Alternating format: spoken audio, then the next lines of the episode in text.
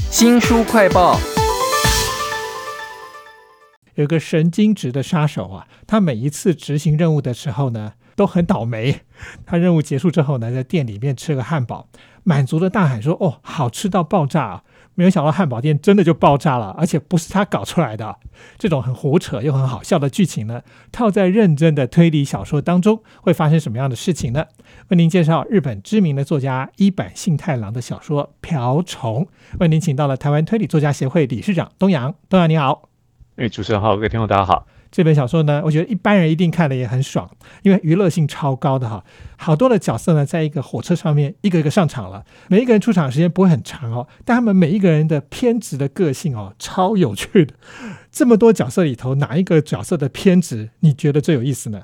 嗯，我先呼应一下刚刚讲说每个角色登场时间并不长的原因，是因为它整本小说算是一个多人物的多线叙事，所以里面有出现不同的角色，他们的身份、职业可能是杀手，可能是有一些你就觉得他是怪人啊，或有趣的人，或是一个很随微啦，啊，就是台语里面讲说那种很运气很背的人。那像比如说里面有一对搭档，一个叫林某，一个叫蜜柑，好，为什么呢？看起来像是对双胞胎，但小说讲说应该不是啦，好，就是他们是一起出任务的杀手。那其中呢，柠檬他喜欢汤马士小火车，动画、漫画呢，卡通的那个汤马士小火车。那另外呢，蜜柑则是喜欢阅读文学小说。就这两个奇怪的嗜好，那也印证到说，他们比如说遇到某些人，就把套用在某一台汤马斯小伙子身上啊，比如说他是邪恶的柴油车啦，或者说里面的哪个角色啊等等的。那阅读文学小说，这蜜柑则会是。常常会引经据典，啊，什么杜斯托耶夫斯基啦、三岛由纪夫啊的那个文字，就会把它引出来。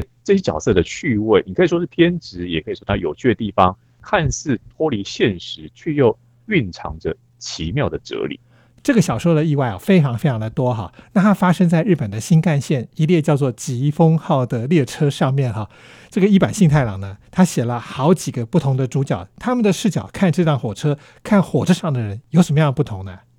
嗯，好，我介绍几组角色哈，因为他有一些角色是成组成组出现的，比如说一开始有一个姓木村的，他是一个现任酒鬼，但前任杀手，他过去是个杀手，那他为了帮儿子报仇，所以搭上了这班新干线的疾风号，他要找寻的是一个超龄的邪恶国中生，姓王子，好，就那个王子复仇记的王子，这是他的姓姓氏。那这班东京发车往盛冈，就东北新干线这条路线的班车上面。两个半小时的车程当中，就发生了许许多多的意外啊！刚刚记者先提到了水果杀手搭档蜜柑跟柠檬要去营救那个黑道老大儿子，而且呢还要把当初他儿子被绑架的赎金给带回来。哎，结果在车上也出事了。出事的另外一个原因在于，算故事的主角吧，一个姓七尾，然后绰号叫瓢虫，就书名那个瓢虫，接受了委托要去偷刚刚讲说那个放着赎金的行李箱。所以呢，七尾本来想说，哎，这个就东京发车的车，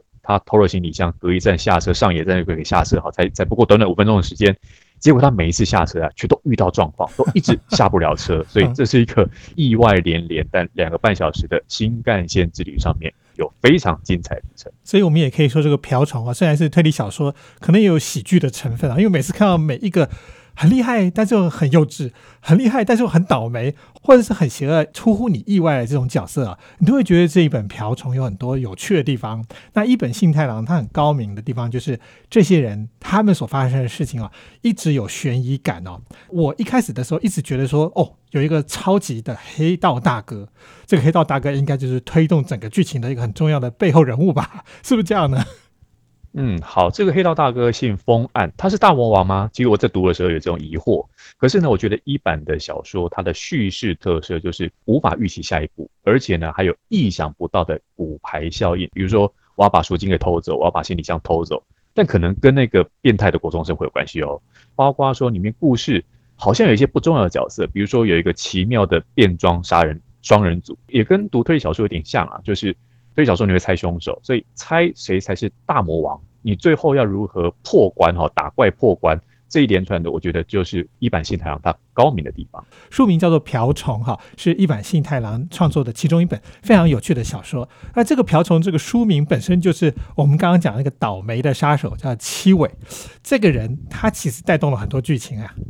好，我先讲一下，说书名叫《瓢虫》，其实是跟他整个系列啊，就一版有一个叫杀手系列，都拿一些动物啊，第一集叫蚱蜢，第二集就这集叫瓢虫啊，续集叫螳螂 哈，它都有含义的。但看了小说才知道。那我回来先讲一下，像七尾这个这个角色，他绰号叫瓢虫，他是个杀手，所以中间也透过一个中介人叫真利亚。但真利亚帮他委托的案子之后，就是要让七尾去执行。好像这次他其实看起来任务很简单，只是偷个东西走，不是让他去杀人。但呢，他就没办法，还是还中间还是得杀几个人哦，因为他一直是一个不被幸运女神眷顾的杀手。虽然不走运，可是呢，他的能力是不容小觑的哦。因为圈内的同业对他的评价非常的高，而且这一整体来说啊，我先先讲一下，就是这部小说有被改拍成电影，而且是好莱坞电影哦，由布莱德比特来饰演这位七尾瓢虫，所以你就知道这个角色一定非常的重要，也非常的有魅力。其实刚刚讲那个水果双人组啊，蜜柑跟柠檬也超有趣的。因为时间的关系，我们在这里就不讲，让大家自己去看。那里面还有一个非常奇特，你刚刚讲了很多次，说他很邪恶，是王子哈。光听到王子这个名字，我觉得高高在上嘛。结果他是个国中生啊。是，我觉得他是一个人小鬼大的国中生。你有时候想说在学校好像去霸凌同学啊，去搬弄是非就算了，可是他连成人。都有办法被他操控啊！而且呢，他还会利用成人去看小孩，说：“哎，就小孩子而已嘛。”所以有一些轻忽的形式，使得他成为一种在整部小说恶的代表。这也是一版的小说当中常常会出现一些你看起来像是一个很柔弱的角色，小孩子啦、不起眼的角色啊。可是呢，它里面就一个纯然的好、非常邪恶的，你甚至觉得说那个邪恶就是一个一种天性，或是他也不觉得那种恶有什么样的不好。但这种反派的魅力，反而是一般的小说，我觉得是一种恶趣味横流。好，那恶趣味不是那种恶搞的恶，而是这种邪恶的东西，它里面有一些歪斜的哦那种哲理，其实读起来还还蛮舒压的。而且这一班列车上面的都是杀手啊，都是坏蛋，所以也是不值得同情的角色啊。但就看出说，像王子这个人小鬼大的邪恶国中生，倒变成是一个阅读的重点。印象很深刻的是，这个王子小时候第一次造成别人死亡哦，他一点都没有愧疚，他反而发现到说，哦，原来只要有一些连锁效应的影响，人家死了，反而是我的厉害，所以他常常也在享受，说我设计的对象是不是按照我心中的想法。如果他有点挣扎，落入我原来的预测的话，我还有点失望的，真是蛮可怕的哈。这本一版幸太郎的小说啊，《瓢虫》，因为是一列火车上面发生的事，所有的上车下车的点啊，车厢里面该有的车长啦、推车销售小姐啦，还有座号，全部都写得很详细。这样算不算铁道推理啊？诶，它不太像是我们过去在看铁道推理小说的时候，别的都是讲说什么不在场证明啦、列车的轨迹啊等等的，但。整个作品都是发生在新干线上面，所以比如说刚刚讲到列车长、车长小姐座位的安排，然后停靠的车辆等等的，都跟剧情有非常紧密的结合。一版新太阳是一个很擅长去把情境舞台，就像诶这也说起来，就为什么好莱坞会把这本书给改拍成电影的原因，就是你具有一些东方特色，讲到新干线，然后讲到一群杀手的故事，这种很高概念式的东西跟铁道结合在一起，又是以日本为背景，真的是再适合不过了。我看了这本小说《瓢虫》的时候，一直觉得哇，很有娱乐感。再去查一下这个一版新太郎，结果发现，哎，我看过他其他的小说，原来像是什么《死神的精确度》啊，也是因为电影的关系吧。他应该还有很多很引人入胜的魅力吧？是，我觉得他的魅力呢，应该说他过去就是他的小说文字一直有很强烈的影像风格。那我想是因为他受到许多电影导演，像比如说科恩兄弟啊等人他们的影响。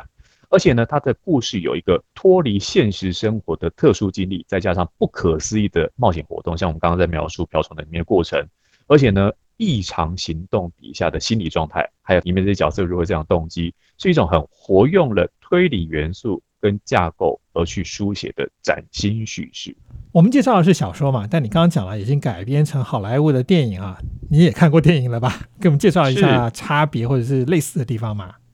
好，其实基本上大同小异，但像比如说它的新干线就把从东京出发到京都，因为外国人可能就比较知道东京啊、京都啊这样一段车程当中，然后整部片子比较有科幻感，而且呢，我觉得它有一种成龙电影的拳脚啊，昆汀塔伦提诺式的黑色幽默，可是呢也保留了作者一版，它是比较东方日本的哲理。就看起来非常的过瘾，而且里面还有一些彩蛋的角色，就是他不是在主要的人物列表当中，可你有看到说一个好莱坞的知名演员去客串了某个角色，非常特别，我觉得也是大家在观影的时候看小说、看电影都有得到的趣味。我看的时候也觉得娱乐性超高的，看一堆神经病在车上面追来追去啊！大家来看看这本一坂幸太郎的《瓢虫》，非常谢谢台湾推理作家协会理事长东阳为我们推荐，谢谢您，谢谢。